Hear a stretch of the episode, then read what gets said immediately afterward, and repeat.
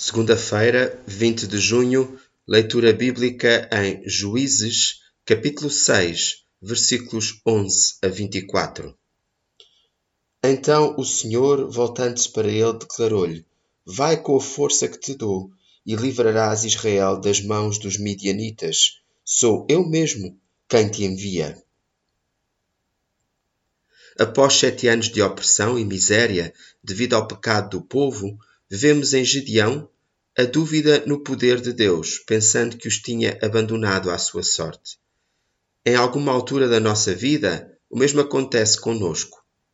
O Senhor chamou Gideão para cumprir o seu plano de livramento de Israel dos midianitas, o qual achou que a obra seria na sua própria força, arranjando logo desculpas. A nossa força vem do Senhor que fez os céus e a terra.